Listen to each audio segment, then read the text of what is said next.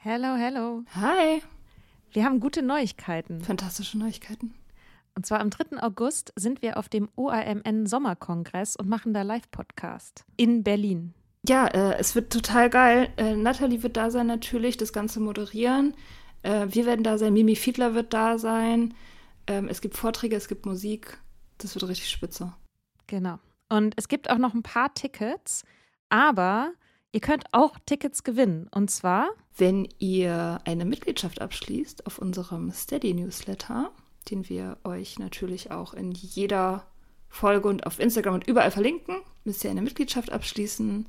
Das ist sowieso eine gute Idee. da schreiben wir nämlich einmal die Woche sehr, sehr schlaue Dinge. Ihr könnt mit Soda Club up to date bleiben und vor allem könnt ihr dieses Projekt mit am Leben halten. Genau, ihr finanziert damit auch Ingos Arbeit und unsere Arbeit und dafür kriegt ihr tolle Texte von uns und Bonusfolgen. Es sind jetzt auch schon ganz schön viele Inhalte da, weil wir machen das ja schon eine ganze Weile. Das heißt, wenn ihr jetzt eine sportbillige Mitgliedschaft abschließt, dann kriegt ihr ja die ganzen Inhalte quasi der letzten, weiß ich nicht, zwei Jahre oder so, jede Woche, also hunderte Sachen, alle gleichzeitig. Das ist total krass. Wenn ihr eine Mitgliedschaft abgeschlossen habt, könnt ihr uns eine E-Mail schreiben, schreiben, warum ihr gerne am Sommerkongress teilnehmen wollt. Und aus all denen losen wir dann die glücklichen GewinnerInnen. Yes.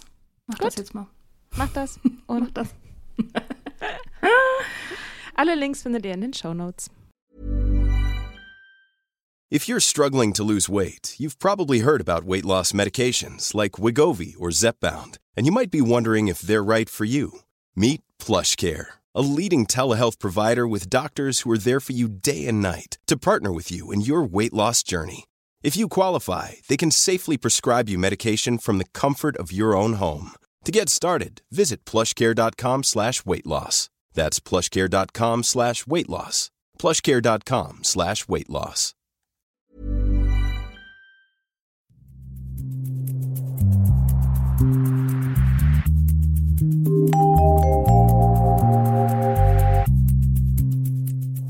Willkommen zurück im Soda Club Podcast. Wir haben gute Neuigkeiten. Soda Club gibt es jetzt auch als Magazin. Du findest das Soda Mag Magazin für Unabhängigkeit. unter sodaclub.com. Und jetzt viel Spaß bei dieser Folge. Hallo. Hi. Wir haben total schöne Neuigkeiten, die wir erstmal gleich erzählen wollten. Und zwar ist ähm, gestern die Seite www.sodaclub.com online, wo man unter anderem alle unsere Folgen findet und auch nochmal ein bisschen die Show Notes und da findet man auch all die coolen Grafiken, die Mia gemacht hat für unsere Episoden. Und da ist auch zu Hause das Soda Mag Magazin für Unabhängigkeit, unser neues Online-Magazin, was wir zu zweit machen. ja, Ja, nicht lange zu zweit wahrscheinlich. Wir werden, wir werden spektakuläre, in den vielen Jahren unseres Bestehens von nun an, werden wir spektakuläre Gastautoren haben und krasse Interviews mit Celebrities und uh, das wäre cool. all den Sober-Leuten, die, die jetzt gerade sich auf den Weg machen, sober zu werden und dann damit durchstarten. Ja, aber ich will Benjamin von Stuckrad-Barre und Charlotte Roach. Ja, also Benjamin ist ja schon Fan. Ähm, Ja, Benjamin folgt uns auf Instagram. Hallo Benjamin, wenn du diese Folge hörst. Benjamin hat uns sogar geschrieben auf Instagram, ja. Also er folgt uns nicht nur, sondern er hat uns auch gesagt, wie geil er unseren Podcast findet. So. Da sind wir beide erstmal komplett ausgeflippt an dem Abend. Ja. Sehr gut. Ja, Stimmt, und Charlotte Roach, oh ja, das wäre auch super. Die redet da voll wenig drüber, ne, über ihre, über ihre Nüchternheit. Die hat einfach so viele andere Sachen zu tun, die sollte immer mehr drüber reden. ja. Charlotte, wenn du das hörst. ähm, ja, aber wir haben ja, ich meine, ich finde, wir haben mit Svenja Gräfen, haben wir ja auch schon eine kleine Celebrity. Svenja, Ja. wenn du das hörst, wir nennen dich hier mit Celebrity. Ähm, ja, nächste Woche kommt das, äh, kommt das Interview mit Svenja Gräfen, einer tollen Autorin und Poetry Slammerin und äh, überhaupt einer tollen Mensch, Person. Ja. Ja, wir freuen uns sehr. Ja. Ja, wieso äh, haben wir das gemacht, Mika? Warum denken wir, dass wir, dass wir ein Magazin für Sobriety brauchen? Ähm, wir hatten beide keinen Bock mehr auf unsere Blogs. ähm, naja, nee, so stimmt natürlich nicht ganz so. Also ich habe zumindest gemerkt, meinen Blog habe ich angefangen um mir selber mein Aufhören zu erleichtern und da Sachen zu dokumentieren und einfach Texte zu schreiben über Dinge, über die ich mir einfach auch gerade eh selber Gedanken mache, was ich sowieso immer einen guten eigentlich finde ich es immer einen guten Ansatz, quasi was zu machen, was das eigene Problem löst. Ich habe aber dann irgendwann auch gemerkt, so in der langfristigen Sobriety werden die Themen dann irgendwie auch anders. Und was mir ganz krass aufgefallen ist, was auch schon am Anfang, als ich richtig nice gestartet habe, so mein Beef mit der Gesellschaft war, dass ich einfach die Sprache, die um Abhängigkeit, Unabhängigkeit, Alkohol, aber es bezieht sich auch auf andere Drogen, dass ich die Sprache oft sehr, ich finde einfach die Sprache schlimm. Also, mm. und dass dieses ganze System Alkohol einfach viel zu wenig vorkommt und aber wenn es vorkommt, ganz oft auf so eine medizinische, pathologische Art, mit der sich ganz viele Leute eigentlich aber auch nicht wirklich identifizieren können, weil ja sozusagen die Dimension von Alkohol oder auch von einem Alkoholproblem sind ja auch philosophische Dimensionen und emotionale und ähm, lebensweltliche Fragen. Und das fängt ja an bei der Frage, wie sage ich jetzt Leuten, dass ich nicht mehr trinke, bis hin zu, ähm, keine Ahnung, was, was ist das Bild, was wir von einer Alkoholikerin haben oder von überhaupt einer nüchternen Person, was sind die Labels und so weiter und so fort. Und da gibt's natürlich Menschen, die schon irgendwie auch dazu arbeiten, aber ich finde noch nicht genug. und ähm, ja, das ist, glaube ich, so mein, das ist so mein, meine Begründung, warum wir, warum dieser Gedanke überhaupt entstanden ist, das Ganze größer zu machen als unsere einzelnen Blogs und auch etwas zu machen, was größer ist als wir selbst sozusagen. Genau. Ja. Wie ist es, warum glaubst du, dass wir das brauchen? Ja, das, das Problem ist ja so ein bisschen, dass es ähm, bei diesem ganzen Reden über Abhängigkeit und Unabhängigkeit und Drogen und Alkohol und so weiter, ist ja immer noch so, dass, dass das Narrativ gemacht wird von Außenstehenden irgendwie, ne? Also es wird immer auf diese Leute also in Anführungsstrichen diese Leute geblickt und, und die Deutungshoheit aber bei die anderen. Also sozusagen, du bist immer aus der Perspektive der, des Normalos, also jetzt noch nicht mal der nüchternen mhm. Person, mhm. ähm, die, die gar nicht trinkt, sondern des Trinkers, sozusagen der auf die kranken, sozusagen kranken Trinker blickt und die be- und verurteilt. Also ähm, ja. genau wie du sagst, dieses, diese medizinische Perspektive ist eine, die, die durch so Othering funktioniert, aber auch ähm, nicht medizinische Perspektiven funktionieren total durch Othering. So, also ich bin hier normal trinkend und du bist krank und deswegen musst du aufhören, weil du kommst damit nicht klar. Das ist halt so ein ganz schädliches Narrativ, was nur dazu konstruiert wurde, das gesamtgesellschaftliche Trinken und die Normalisierung dieses Trinkens aufrechtzuerhalten. Und das, also das finde ich grundsätzlich halt einfach falsch. Das muss aufhören. Also komplett aufhören einfach. Mhm. Und deswegen, ähm, also und ich finde auch, also je, je, mehr Leute darüber sich öffentlich äußern, desto besser. Und dieses, dieses Geheim, diese Geheimnistuerei auch da drum, finde ich, ist, muss ich immer wieder sagen, je, jedem seine eigene Entscheidung, aber trotzdem nicht förderlich ähm, für, für, die, mhm. für die Entwicklung. So der, dieser, der Behandlung dieser, dieser Krankheit oder die, dieses Leidens sozusagen. Also das, ja. ähm, ich, ich glaube, das, äh, also zu lernen, dass man darüber schweigen soll, ist, ist ganz, ganz falsch.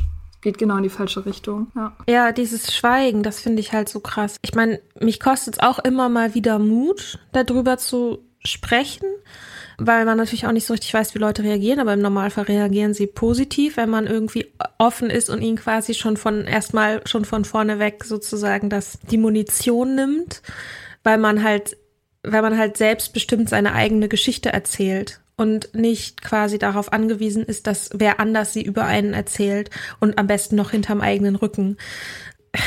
dieses, dass, dass Leute diese Geschichte für einen erzählen. Was das für, ich habe letztens so eine Doku gesehen auf ZDF, die heißt irgendwie so, ich glaube, ich rate jetzt einfach, ich glaube, sowas wie Leben über dem Limit, Alkohol, der Griff zur Flasche, keine Ahnung, irgendwie ja, so ähnlich. Ich habe es mir aufgeschrieben. Ich habe sogar schon ein GTV-Video dazu aufgenommen, weil ich mich so geärgert habe und dann dachte ich, ach, am Ende interessiert es wahrscheinlich eh wieder keinen. Ähm, also, aber wo was ich wirklich richtig krass fand, was ich so ein mega Beispiel dafür finde. Also es gab eigentlich nur eine Person meiner Meinung nach, die in dieser Doku ihre Würde behalten durfte. Und es war so ein älterer Typ, der ähm, schon seit zehn Jahren nüchtern war. Aber selbst der wurde irgendwie, der hat dann immer in seiner Gartenlaube getrunken und dann wurde so in diese, wurde diese Gartenlaube so total die nette Kleingartenlaube so gefilmt. Und ich dachte so, oh ja, voll das idyllische Bild, ne? Wurde seit über zehn Jahren nicht mehr drin getrunken. Aber so diese Kamera war so, hier hatte Peter R. oder wie auch immer, alles, was er brauchte. Überall waren die Verstecke. Und dann wird irgendwie oh Gott, so ein random Ding draufgezoomt, wo er halt irgendwas versteckt hat. Und aber das, ja wirklich, aber das war doch der, der am meisten seine, der noch am meisten Würde behalten durfte, am allerkrassesten ist eine, wird eine Person vorgestellt, die heißt Anja, ist Anfang 30 und lebt auf der Straße in Berlin. Und die ist offensichtlich, ist die ganz schwer betrunken, auch in dem Moment, in dem sie gefilmt wird, wo ich mir so denke, hallo? Geht's noch? Wie könnt ihr das so ausstellen? Also, ne, auf der einen Seite würde ich sagen, ja klar, ist es wichtig, so Geschichten zu erzählen, weil da natürlich auch eine tragische Geschichte dahinter steht. Die hat ihr Kind verloren und so, ja. Aber letztendlich dieses wirklich eine volltrunkene Person zu filmen und dann gibt es den Satz, and I kid you not, dann gibt es diesen Satz, heute hat Anja, heute will Anja ihren 32. Geburtstag feiern. Eigentlich waren viele Leute eingeladen. Gekommen sind nur drei. Ihr bester Freund, der Hund und die Flasche. Oh mein Gott. What? Ja. Boah. Krass, ne? Ja, ZDF, ich meine, ZDF, ne, war das oder ARD? ZDF war das, glaube ich.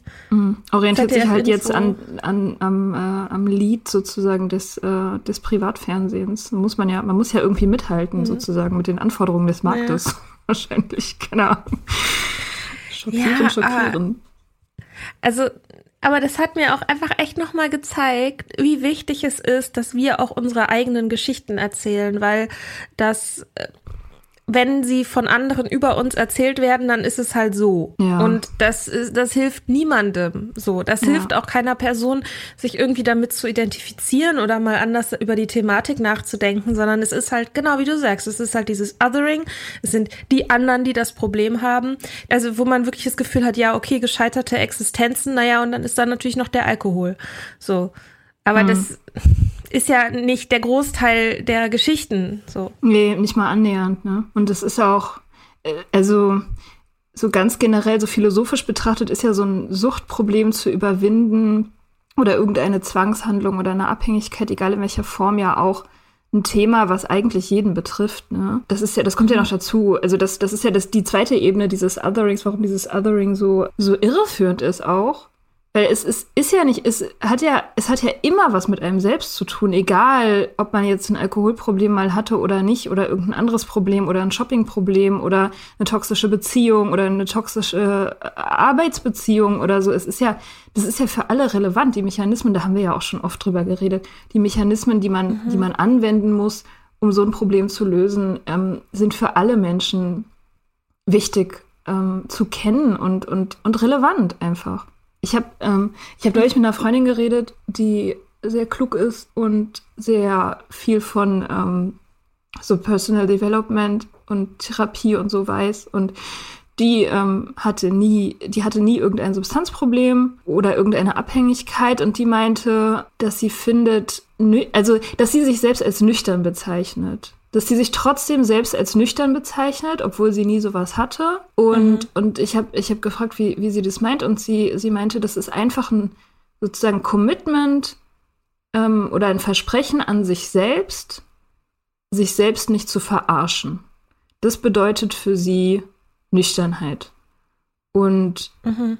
ähm, und sie meinte diesen Moment der Kapitulation vor dem eigenen Bullshit oder vor, vor so Selbstbetrug, den hatte sie wiederholt mhm. in ihrem Leben. Und zwar ganz ohne Substanzabhängigkeit, ohne Alkoholthema, ohne, ohne Sucht. So, und, und das fand ja. ich total, da habe ich ewig drüber nachgedacht, weil ich das so cool fand. Weil es stimmt. Ich meine, ich merke das ja jetzt auch. Ich fühle mich jetzt genesen und ziemlich stabil und ich habe mein Leben im Griff und so. Aber trotzdem habe ich ja auch regelmäßig wieder diese, es ist ja zyklisch, ne? Es läuft ja zyklisch ab. Man hat ja, man ist ja nie fertig. Du bist ja nie an irgendeinem Endpunkt und bist dann auf einmal irgendwie frei, sondern du befreist dich ja immer und immer wieder aus irgendwelchen Abhängigkeiten. So und mhm. häutest dich und so. Genau, deswegen hört es auch nie auf, relevant zu sein, denke ich. Ja, genau. Ich finde auch, dass, also was ich gut finde an uns, ähm, ähm, naja, es geht, also wir haben da ja auch immer wieder jetzt drüber geredet, einfach in letzter Zeit, okay, ja, Unabhängigkeit, so was bedeutet es eigentlich und halt dieses System Alkohol und dass wir das quasi entlarven wollen. Und ich kann mir auch gut vorstellen, dass das natürlich auch mit der Zeit wächst und noch wir mehr Aspekte und unterschiedliche Abhängigkeiten dann noch mit reinnehmen. Aber es ist natürlich sozusagen jetzt erstmal geboren aus unserem Ding. Aber zum Beispiel ist es mir total wichtig, dass wir äh, den, den Aspekt Co-Abhängigkeit auch noch stärker beleuchten. Also das, weil das es gehört halt einfach dazu. Ich meine, wir sind vielleicht nicht unbedingt die Richtigen, das quasi so alles so zu behandeln. Aber ich finde, es gehört, ja, es gehört dazu, zu diesem ja. Komplex Alkohol, der Leute klein hält und der Leute abfuckt und der Leute in Abhängigkeiten hält.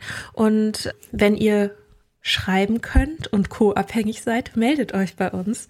Ähm, ja, dass wir halt wirklich einfach unterschiedliche Sachen uns angucken und sagen, wir stellen sozusagen das, was wir entlarven, ist der Alkohol und was der mit uns macht und all die Mechanismen. Das ist auch wichtig.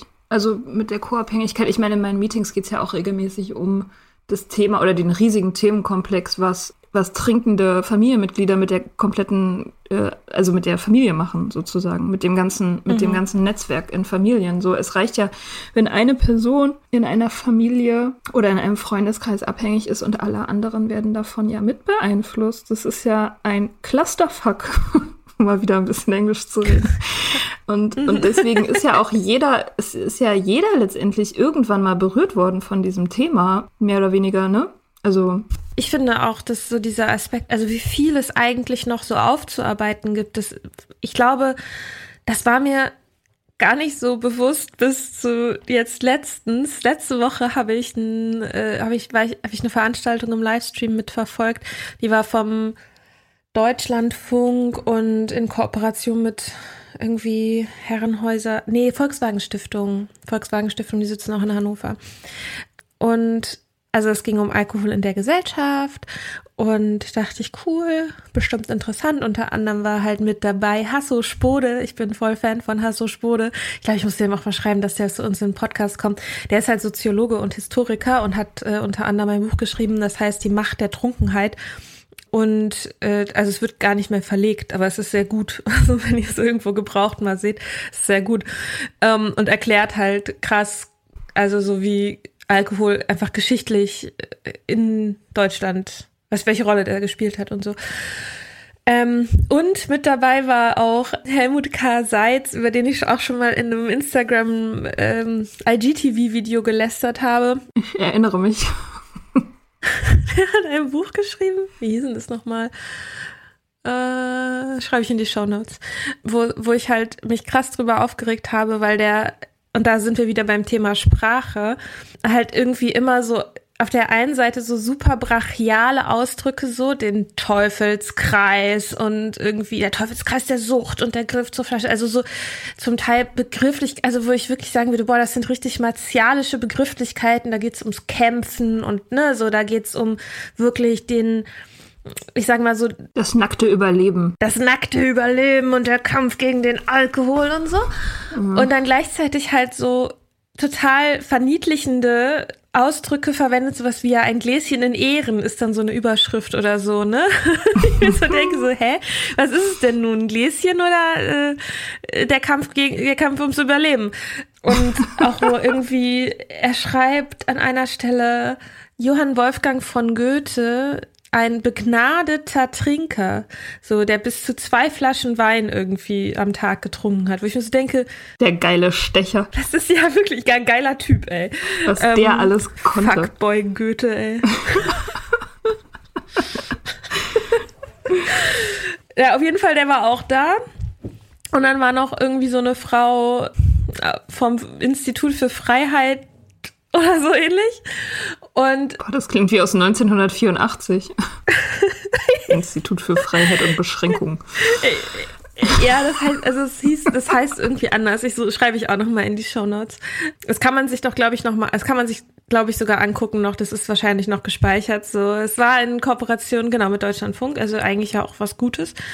Naja, auf jeden Fall die Art und Weise, wie darüber gesprochen wurde, war halt immer nur so, ja, äh, was für wichtige Funktionen der Alkohol hat in unserem, für unser geselliges Miteinander. Und dann ganz am Ende hat sie auch die Frage gestellt, wie viel jetzt die einzelnen Leute denn trinken würden. Und der Einzige, der es halt beantwortet hat, war Helmut K. Seitz, dem die Frage halt ständig gestellt wird, weil er halt Mediziner im Bereich Alkohol- und Suchtforschung ist, ne?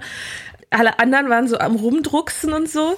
Und diese Frau, ne, von dem Freiheitsinstitut, äh, hat dann so wirklich sowas gesagt wie, ja, es ist ja ähm, in der Corona-Pandemie, das ist ja total gut mit dem Alkoholkonsum, weil die Leute, die wählen jetzt ja viel stärker aus, was sie trinken wollen. Also zum Beispiel so die Weinkenner, die, die gehen dann nicht mehr ins Restaurant, nehmen dann einfach irgendwas, sondern die gehen dann ins, in den Laden und suchen sich selber ihre Flasche aus. Das ist sozusagen, mhm. hat noch so ein ausbildendes Moment.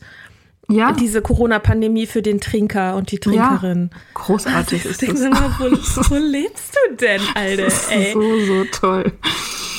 Naja, also es war irgendwie, es hat mich an vielen Stellen ganz schön gekribbelt. Und es gab auch so eine Umfrage, wo am Anfang sollte man abstimmen, ähm, ob man glaubt, dass der eigene äh, Alkoholkonsum risikoarm ist oder noch im risikofreien Bereich ist oder so.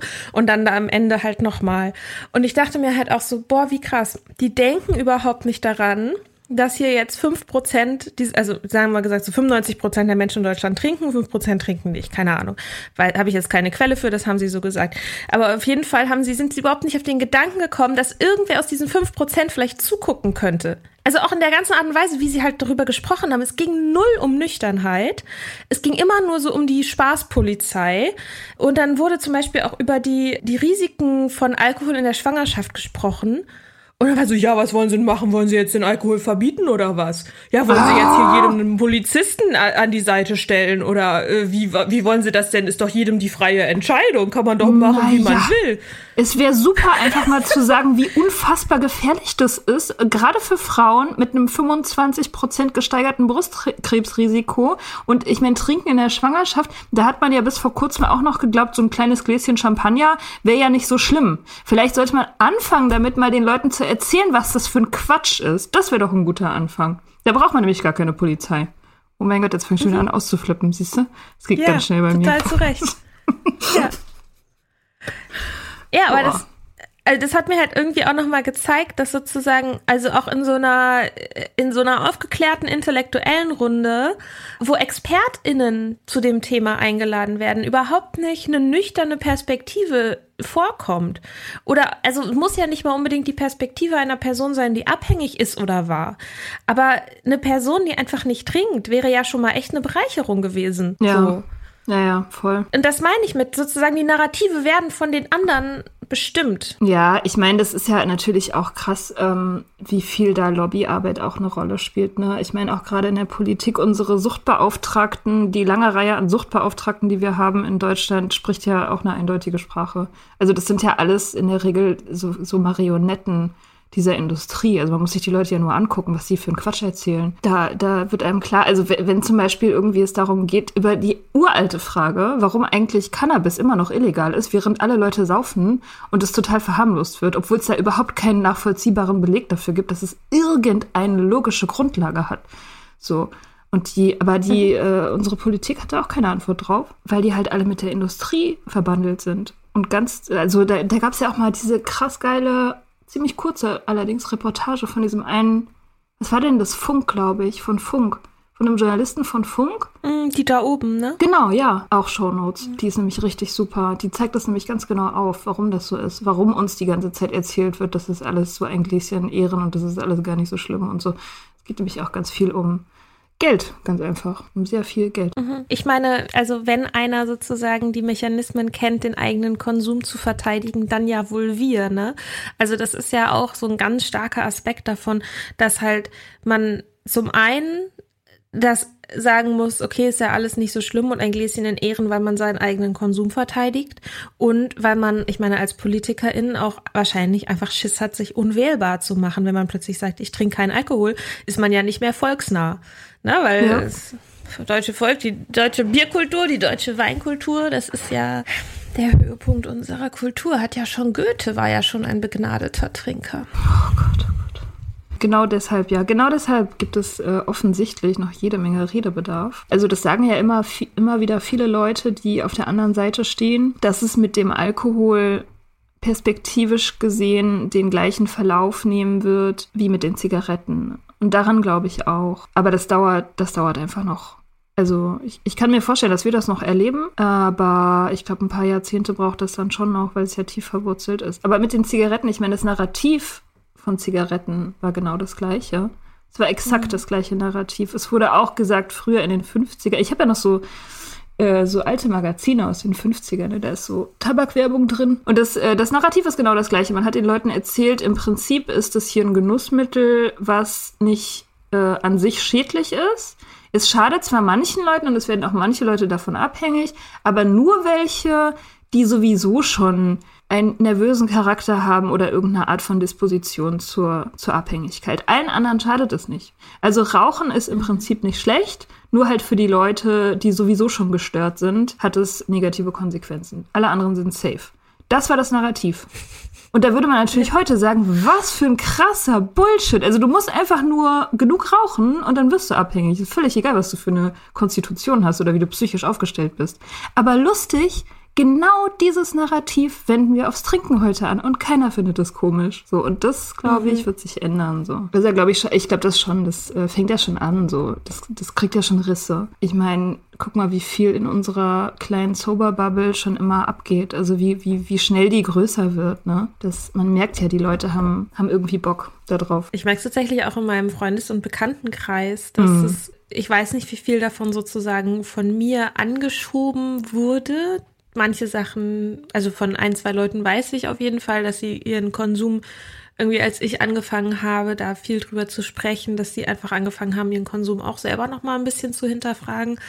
Aber ich merke einfach, dass, also erstmal ist es sowieso ein super spannendes Thema, aber ich merke auch, dass da irgendwie Gesprächsbedarf ist. Also, dass auch Leute gerne da mit mir drüber sprechen. Ich meine, ich rede da ja auch selber gerne drüber, ne? Ist ja nicht so, dass es jetzt Leute sich mir aufdrängen damit, aber halt irgendwie auch die, die Mechanismen zu verstehen. Und ja, also ich, ich merke einfach, dass es dass es viele Leute beschäftigt, aber dass es halt schwierig ist, dieses Gespräch anzufangen, wenn man nicht quasi diesen Anknüpfungspunkt hat einer Person, die halt einfach komplett offen mit dem ganzen Kram ist, weil dann, wie fängst du es dann an, ne? Also, du weißt ja nicht so richtig, bei wem du safe bist und also es ist ja auch super viel einfach Missinformationen darüber auch am Start und also zu diesem Punkt der Abhängigkeit, was du eben auch meintest. Also einer von den glaube ich, meistgeklicktesten äh, Artikeln auf meinem Blog ist, also abends Alkohol, morgens schlechtes Gewissen, Kreislauflehrer Versprechen oder so. Und das, was halt viele Leute googeln, ist halt voll dreist auf Suchmaschinenoptimierung geschrieben. Nein, aber er ist auch wirklich informativ.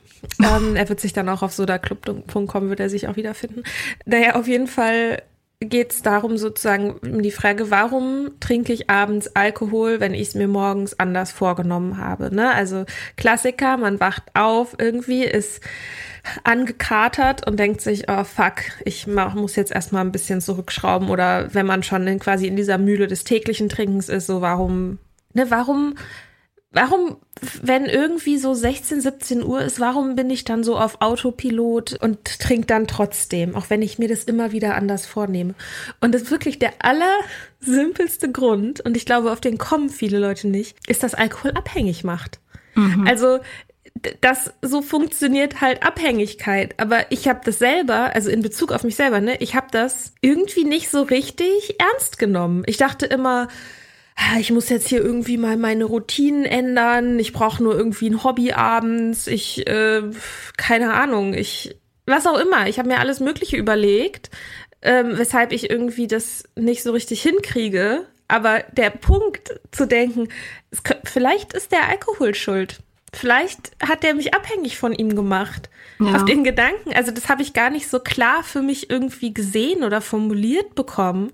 Also natürlich spielen da alle möglichen Sachen eine Rolle, aber das ist halt der allererste Punkt. Alkohol macht abhängig. Ja. ja auch dich, auch mich, jede Person, Ja. die trinkt, regelmäßig trinkt, wird abhängig werden. So. Bei jeder anderen Droge redet man darüber, bei Alkohol nicht. Ja, es heißt ja auch Alkohol und Drogen. Das wird ja dann doch immer auch wieder getrennt, ne? Witzigerweise.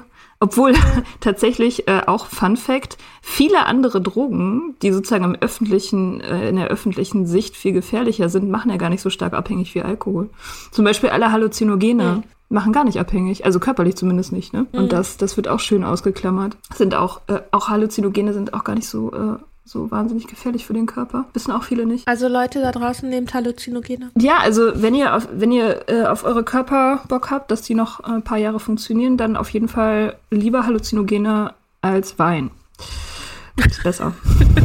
Oder Kiffen. Kiffen ist auch besser als Wein. Das ist ja eine direkte Folge dieses Narrativs, ne? Dass du, dass du halt die, die, die Schuld bei dir selber suchst und nicht bei der Substanz. Das ist ja genau das, was dieses Narrativ will. Dafür wurde es gemacht. Dein Charakter, deine Unfähigkeit zur, zur Selbstdisziplin ist daran schuld, dass du abhängig wirst und nicht die o so heilige, fantastische, kulturfördernde, sozial wichtige Substanz, Alkohol. Das kann ja nicht schuld Ja. sein.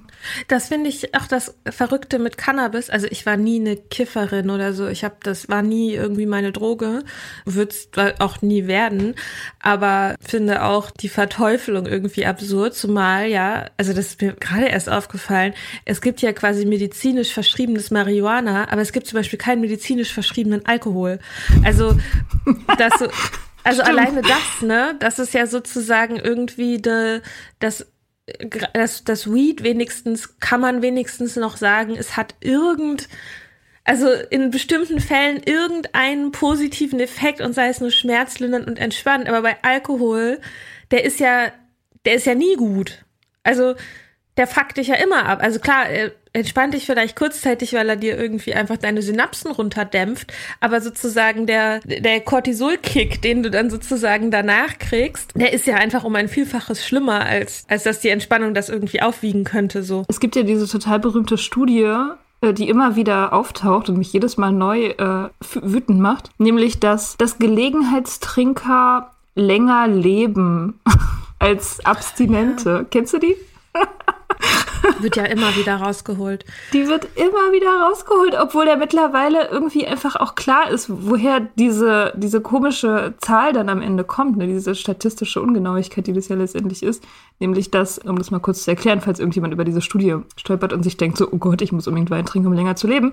Das liegt daran, dass die Nichttrinker, die in diesen Studien befragt werden, in aller Regel deswegen Nichttrinker sind, weil sie ähm, Vorerkrankungen haben und deswegen nicht trinken können. Also das sind, äh, das sind Leute, die, die sowieso, also Oder weil sie halt ihr Leben schon so hart viel getrunken haben, Genau. dass sie sich halt auch ein paar Sachen kaputt gemacht haben. Ne? Genau. Und die sterben dann ähm, statistisch gesehen eher ein bisschen früher. Das liegt nicht daran, dass sie abstinent sind, sondern dass sie krank sind. Kleine Randbemerkung. Und ähm, dieser Punkt, dass äh, ein bisschen Rotwein ja gut ist für, oh, ich weiß nicht mehr, was war das, Blutdruck, Herz. Herz. oder Fürs irgendwas. Das ist halt quasi die Stoffe, die im Rotwein enthalten sind, die kriegst du halt zum Beispiel auch aus Traubensaft. Also es ist halt ohne Alkohol. Also Der das halt ohne Alkohol. ja, richtig. Also und sozusagen die Nachteile des Alkohols überwiegen halt um so Vielfaches und sind auch wirklich nicht nur in alkoholischen Getränken vorhanden. Also wer sozusagen sich dieses Glas Wein, wer, wer glaubt, er kann da jetzt nicht drauf verzichten für die Gesundheit, sollte sich vielleicht nochmal ein paar von den Studien nochmal durchgucken. Ja. Tja, und was ist aber, was ist denn mit der sozialen Komponente? Die haben wir jetzt gar nicht behandelt. Das ist doch so ein soziales Schmiermittel. Das ist doch so wichtig für die Allgemeinheit, dass wir uns alle gut verstehen, dass wir trinken. Ja. Da habe ich nichts zu, zu sagen. Nein, Scherz, habe voll viel dazu zu sagen. ähm, also, okay. Also, ich kann ja mal anfangen, kannst ja dann ergänzen. Also, das kam auch ganz krass bei diesem, äh, bei diesem Talk raus, von dem ich vorhin gesprochen habe. Am Anfang hieß es so, ja, die, ähm, das ist so gut für die, für dieses, für die soziale Zusammensein und man möchte ja quasi zum Essen und mit Freunden und so weiter. Was ich richtig abgefahren fand, also die haben dann einfach zehn Minuten später, was auch immer, wo das Thema nochmal gewechselt, in Anführungsstrichen, dann ging es dann quasi um die sozialen Folgen, also um Unfälle, um ähm, sexualisierte Übergriffe, die durch Alkohol, also die von Alkohol quasi befördert werden. Da ging es um zerstörte Familien, äh, aber auch um, also zum Beispiel, wenn eine Schwangere abhängig ist von Alkohol, ne, die kann ja auch nicht einfach mal so aufhören. Naja, auf jeden Fall wurden sozusagen all diese Sachen wurden halt so als so eine Fußnote behandelt. Also Alkohol richtig gut fürs soziale Zusammenleben. Punkt, Punkt, Pause, Pause. Und dann ja, und manchmal ist es halt, manchmal ist es ein Problem, dass, und dann halt diese super lange Liste von übelst krassen sozialen Folgen für das soziale Zusammenleben äh, von Alkohol. Wo ich mir so denke, sag mal, merkt ihr es eigentlich nicht, dass das irgendwie was miteinander zu tun hat? Mhm. Also, das finde ich auch so krass. Also ich will ja überhaupt nicht sagen, dass kein Mensch mehr trinken darf oder so. Ach, jetzt komme ich auch in so eine Verteidigungshaltung, die, glaube ich, immer auftritt, wenn man irgendwie Alkohol kritisiert, dass Leute sagen, ja, wie, aber willst du es verbieten? Prohibition hat doch auch nicht funktioniert. Und es ist so. Nee, hat's auch nicht. Ist doch, ja, ist doch auch. Nee. Also Portugal äh, macht's ja vor, alle Drogen legalisieren. So, das ist das, was hilft. Und das kann man sehen. Das äh, kann man in Portugal ganz deutlich beobachten. Und sollte alles erlauben. Ja, und halt aber aufklären darüber. Ja. Also wirklich Sachen, die mich auf die Palme bringen, wo ich sagen würde, hätte ich überhaupt kein Problem mit, das zu verbieten, ist jegliche Werbung für Alkohol. Ja und für Zigaretten oder für welche Droge auch immer, die Werbung zu verbieten und dass solche Sachen wie ähm, wenn du in den Supermarkt gehst und dann da an der, an der Kasse stehst und da diese ganzen kleinen Kornfläschchen hast oder Alkohol und Sprit und so, also so, also Schnaps an so Autobahnraststätten oder so. Mhm. Weil der Ort, wo du wirklich am allerwenigsten trinken solltest, ist auf einer Autobahnraststätte. Und auf einer Autobahn. Warum? Ja. Auf einer Autobahn. Ja, ja klar, weil ja, du musst voll. ja von der Raststätte irgendwie wieder wegkommen. Mhm. so. Und nicht ähm, zu Fuß. Und da hätte ich wirklich überhaupt keine Schmerzen. So, weil ich habe das auch, ich habe das richtig auch gemerkt, dass gerade am Anfang meiner Nüchternheit, dass ich es manchmal so schwierig fand im Supermarkt, weil egal wo du hingehst, überall zwischen den Regalen, hier und da und keine Ahnung, steht Alkohol. Und in anderen Ländern ist es halt zum Beispiel anders. Die, also, dass die halt wirklich einen abgetrennten Bereich haben. Da steht der Alkohol. Fand ich natürlich damals super uncool und spießig. Aber es gibt halt diesen Bereich und das heißt, für Menschen, die zum Beispiel ein Problem damit haben, die können dann einfach diesen Bereich meiden. Aber in deutschen Supermärkten geht das überhaupt nicht. Du kannst ja nicht den kompletten Supermarkt meiden, weil halt wirklich überall an jeder Stelle, alleine schon eine Spargelzeit fängt gerade wieder an, kommst rein und das erste, was du halt siehst, ist irgendwie äh, Spargel und äh, drei verschiedene Sorten Riesling, die da irgendwie so drapiert sind. Mhm. Also bei solchen Sachen würde ich halt zum Beispiel sagen, da da könnte man halt relativ einfach, ohne jemandem wirklich seinen Konsum zu verbieten, könnte man es einfach ein bisschen leichter machen. So. Ja, ich würde, glaube ich, sogar noch weitergehen. Ich würde die, äh, die Alkohol gehört in Fachgeschäfte, genau wie Tabak auch. Also das sollte alles äh, in so spezielle Läden, so Drogenläden halt, wo man reingehen kann, um sich seinen Stoff zu besorgen. So, das, das fände ich, das fände ich konsequent und das wäre letztendlich ja. auch ein, ein, Narrativ, was ich irgendwie unterstützen könnte, weil ich, so, das ist ja ein Narrativ, ne, ein Narrativ, was ohne Worte funktioniert. So, wenn du Alkohol neben die, neben die, äh, neben das Gemüse stellst, dann stellst du es auf eine Stufe.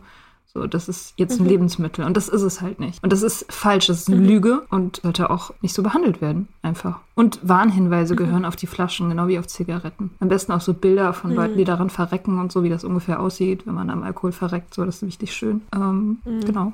Da wäre ich richtig, also da wäre ich total, total äh, resolut und sehr, ähm, ja, wie sagt man, äh, Radikal, genau, radikal, ohne das zu verbieten. Also verbieten, finde ich, ist, ist Quatsch. Also für jede Droge ist das Quatsch. Leute hören nicht auf, Drogen zu nehmen, weil man sie verbietet. Das hat noch nie funktioniert. Das wird auch nie funktionieren. Mhm. So. also jemand, der Drogen nehmen möchte oder der schon abhängig ist, der interessiert sich für die Verbote wirklich äh, exakt zero. So. Ja, was halt, was halt hilft, ist halt soziale Ächtung, ne? Also ist uncool zu machen.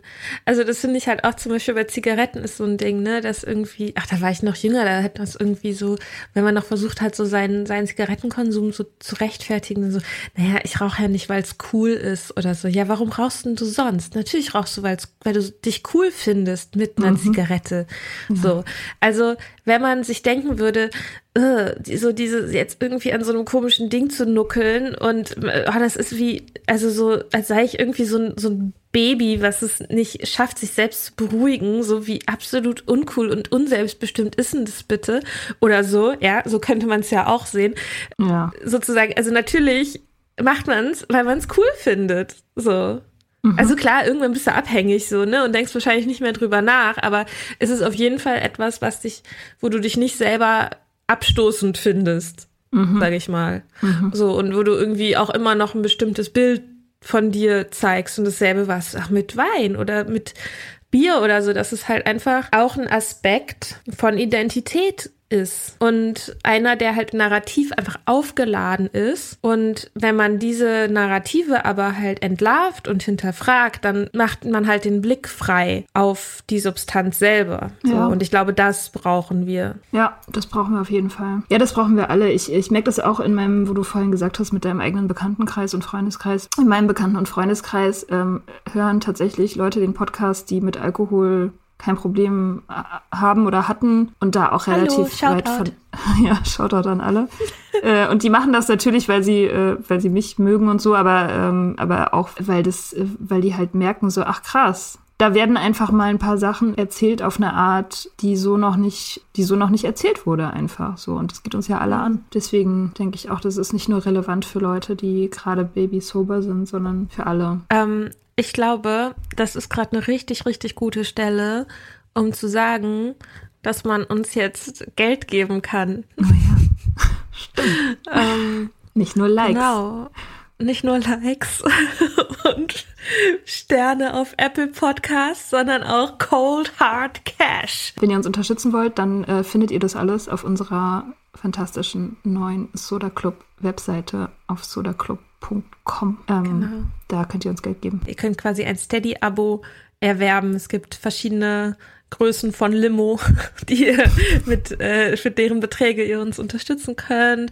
Wenn ihr das tut, dann ähm, bekommt ihr, nur wenn ihr das möchtet, wir spammen euch nicht zu, aber es gibt einen Newsletter, der quasi nur für UnterstützerInnen ist und darüber werden wir informieren über Bonusinhalte also wir informieren nicht nur darüber, wir stellen sie darüber auch bereit. Übrigens, wir haben Bonusinhalte, aber wir sagen euch nicht, wo ihr sie finden könnt. ähm, genau, also so, da gibt's dann kleine, sonst kleine Geschichten oder Inspirationen oder was auch immer. Wir haben uns das noch nicht so 1000-prozentig überlegt, aber es wird auf jeden Fall sehr lohnenswert mhm. und würden uns sehr, sehr freuen, wenn äh, ein paar von euch, die den Podcast mögen, und das ist mir eigentlich egal, ob ihr den Podcast mögt, aber unterstützt uns einfach so.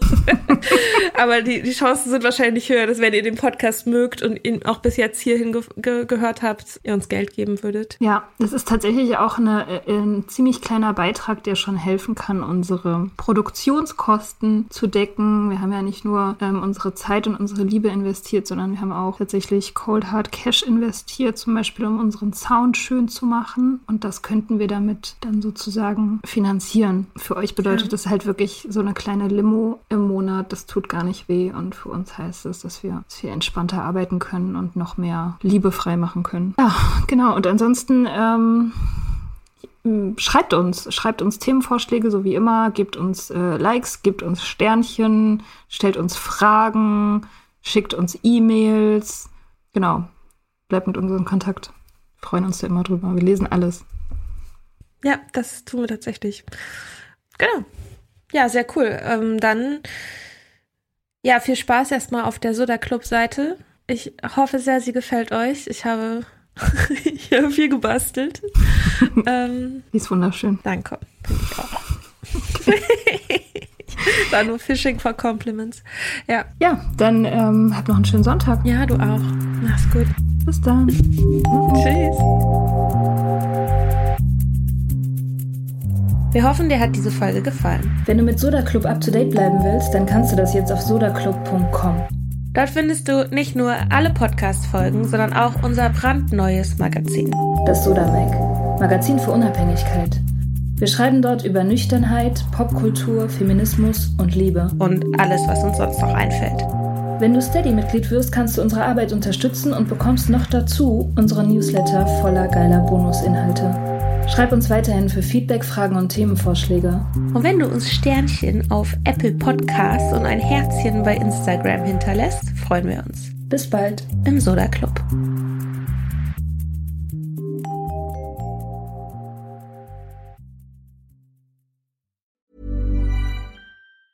Planning for your next trip? Elevate your travel style with Quince. Quince has all the jet setting essentials you'll want for your next getaway, like European linen premium luggage options, buttery soft Italian leather bags, and so much more. And is all priced at 50 to 80% less than similar brands. Plus, Quince only works with factories that use safe and ethical manufacturing practices. Pack your bags with high-quality essentials you'll be wearing for vacations to come with Quince. Go to quince.com/pack for free shipping and 365-day returns.